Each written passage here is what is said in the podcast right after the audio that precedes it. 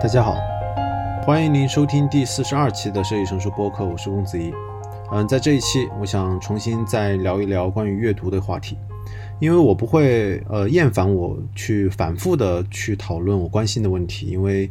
呃我觉得只有反复的探讨，才能去发现新的东西。所以我今天想讨论的，依旧是在关于求知、阅读和重要性感受的问题。在前几期，我也反复的讨论了关于重要性感受的问题。从我自己而言，其实我关心这个问题，主要也就来自于在我工作了大概一年之后，我发现我的工作越来越忙了。通常来说，我的深度阅读的时间每周也就只有十多个小时，所以这十多个小时的分配就显得尤其的珍贵了。呃，而且我深度阅读的速度其实是不快的，我十多个小时也就能读个二十多万字左右。所以相比于呃内容生产，不管是每天出版的新的书，还是新发的一些文章，我每个人对于呃信息的摄入能力那都是不足的。那么这种不足也就给我们每个人带来了两方面的挑战：一方面是我们自己可分配的时间是稀少的，而且像我这样的状态。也也进入了所谓少有所学，壮有所为。我想我慢慢也应该要把自己转变成一个呃以输出为核心的一个年龄阶段的一个状态了。那么在这个年龄阶段的一个学习，也必须要符合我的需要才行。而另一方面是我们的注意力是越来越珍贵了，有太多的声光电色的东西，那么有再强的意志力也很难去做对这些内容的一些抵抗。这对于我们每个人来说也是一笔很大的消耗。那么，不管是时间的稀少，还是注意力越来越宝贵的问题，我们都需要去想一想，怎么去分配这样有限的时间和注意力。那么，在宝贵的时间和注意力面前，对于对于很多人来说，好像读段读段子也是读，读小说也是读，读论文也是读，那么读专注，呃，也是读。要说以人的去看文字这样一种。呃，动态或者行为去概括人的阅读行为，我觉得是不合理的。那么更合理的对于阅读的一个讨论，其实是需要把内容去分出高低层次、类型和功用才行的。那么这个时候，不管是从呃哲学，再到自然科学，再到我们熟悉的经济学、社会学这些更多的二级学科的分类就出现了，这也是我们所熟悉的。啊，我们从小就学语数英，去说去学，呃，生物、化学、历史、地理这样的一些学科，这个是我们从小去建立起来的，去认识世界必要的方式。但是等到我们长大了，进入了专业领域的学习的阶段，而且互联网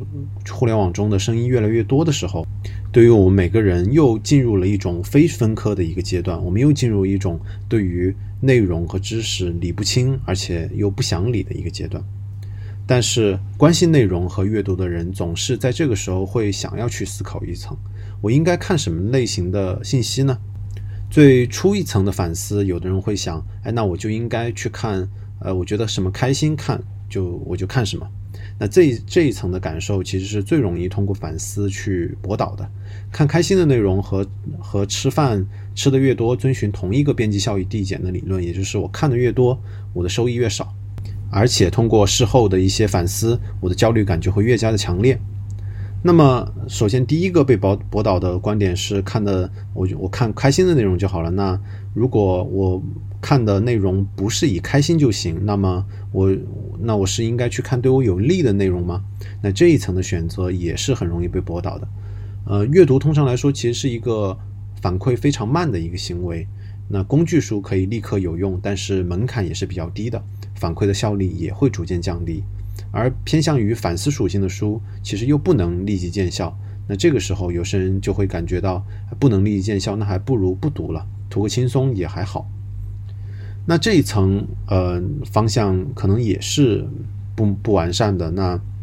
阅读既不应该是以开心为目的，也不应该以全部的功用为目的。那那是有人会会说，那是为了求知嘛？那求知这个目标其实是逐渐接近了，呃，有反思的人想要达到的目标的。但是这样一个状态又到了一种很难去评价的一个状态。如果阅读是为了求知，那么什么是求得了知呢？那求知怕是没有那种求得了或者没有求得的一个分辨。那阅读之为何？我们又如何去阅读呢？这个是我想第一部部分讨论的内容，也就是当我们应对太多的内容，我们有限的，我们只有有限的时间和有限的注意力的时候，这个问题是我们每个人都要面临的问题。而我阅读的目的也是需要去考虑的。呃，那么第二部分我会讨论理解框架的作用。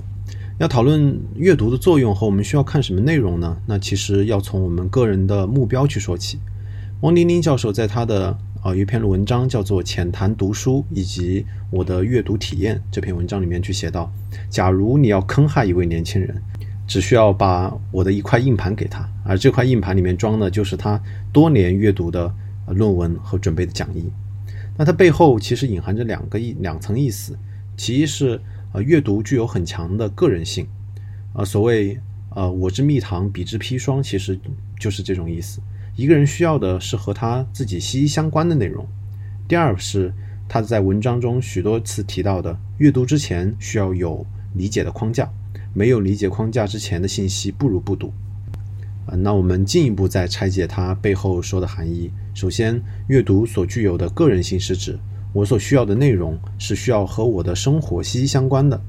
比如说我关心吃饱穿暖，那这一类的内容对我来说就是相关的。如果我关心，我非常关心国家大事，那国内外的新闻或许对我来说是更有价值的。这里我们先不讨论我关心的这个内容或者是那个问题是不是真的，那但是它首先是需要和我相关的。那明确的知道有些事情和我相不相关，其实是并不容易的。通常来说，内容与我相关可以分成两个维度，第一个维度是个体性，第二维度是群体性。一方面，作为个体，那这个内容恰巧和我个体的处境相关的时候，那这个时候就会激发我个体性的一个感受。另外一方面，我因为我们还在社会中扮演各种各样的角色，有角色认同。那比如说，国家的认同感强的人，对于国际新闻有强烈的感受力，那这个时候就是群体性的一个表现。问题也就恰恰在于这里，我们看的越多，但是关心的越来越少，自然的真正知道的信息也就越来越少。分辨什么样的内容真正激发了个性，这还要需要从情绪的波动上去讨论。那这个问题我们先放在这里。嗯，首先其实要要说的是，我们关心一个内容，或者是我们要阅读一种类型的信息，它需要它首先要具备个人性，它需要和我个人的个人性或者是群体性相关。那另一方面，光是激发个人性是还不行的。如果只是去看激发我个人性的信息，那其实我刷微博或者是看一些公众号，其实也很激发我个人个人性的信息。那这个时候我看了太多的信息，但是它没有办法去安放在我的理解框架里面。所以另一方面，呃，个人在阅读的过程中需要有非常完善的理解框架，否则我看到的就是一些一无意义的内容而已。那比如说，某个朋友去哪个店吃了饭，紧接着我看到了一一条信息，是某个国家发生了什么自然灾害，再紧接着我看到的是某个贫困山区的孩子生活的非常贫苦的啊照片。但是我们在面临这样的信息的时候，当我们没有一个对于事情的理解框架，我们看到的仅仅是这些事情的呃外在的表征而已。在看了以上内容之后，我们也没有对消费主义或者是自然灾害的防治，或者是贫困问题有许多的更深的反思。那么，要建立反思，学科教育其实做了数百年的尝试。我们被在呃高校里面去教会用经济学、用社会学、用科学或者是心理学的视角去看待问题，但是这在给了很多人非常强有力的对于问题的解释框架的时候，也很多人被呃这样的解释框架限制住了。那这一这一层的限制是，呃，不跨学科的学习带来了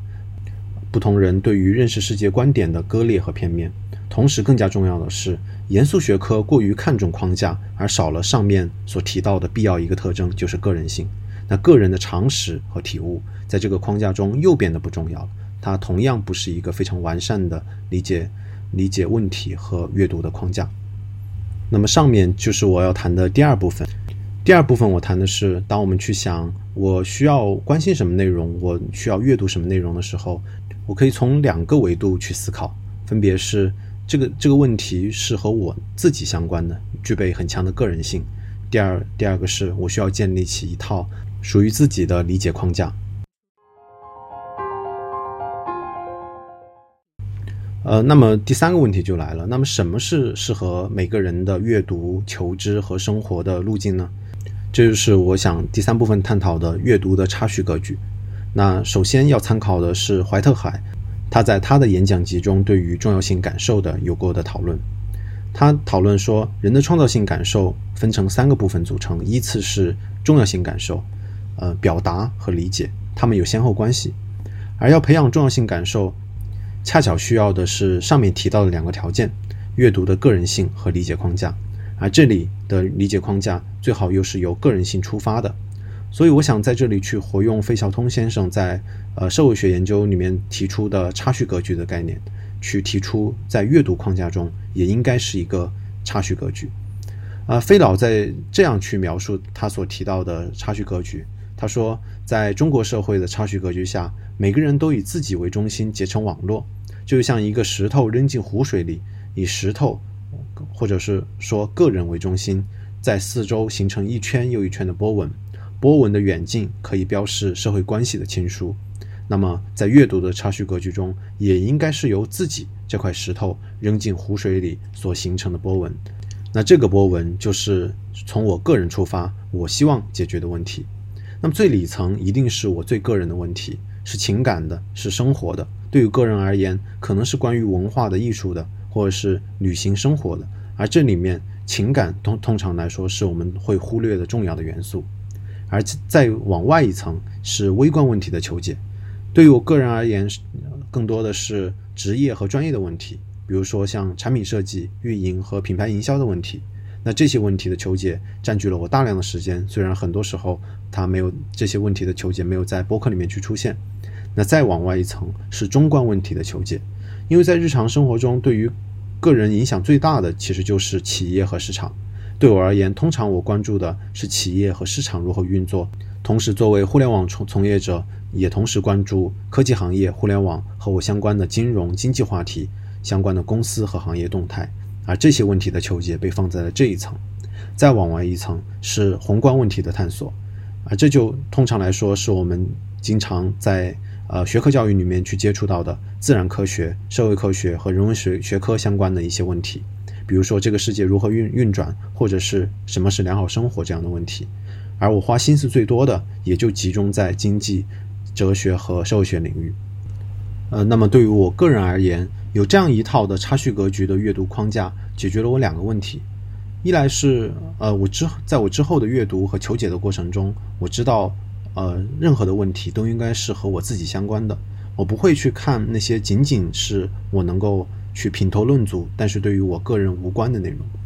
第二方面是，呃，当我拿起一本书的时候，我可以明确的知道这本书落在我自身以我自身为中心的波纹的哪一层，它是微观的问题，我关心的中观的问题，还是我关心的宏观的问题？框架的作用也就在这里。因为任何的内容，只有能够被落在我的理解框架当中的时候，这些内容对我来说才有意义。那么怀特海说，要有先要有重要性感受，再有表达，再有理解，这这个这三个呃步骤的不断循环，推动的人去做创造性的行为。那么我所说的差序格局式的阅读方式，呃，作用在哪里呢？我想是呃差序格局的阅读方式的作用在于给创造性的行为。提供重要性感受的培养和对于问题求解的方法参考。最后，我想去抽离一层去看阅读这个问题，因为我虽然关心阅读，也喜欢阅读，但是，呃，阅读从来不是目的，也不应该是目的。金岳霖先生说，知识的最高境界是真且通。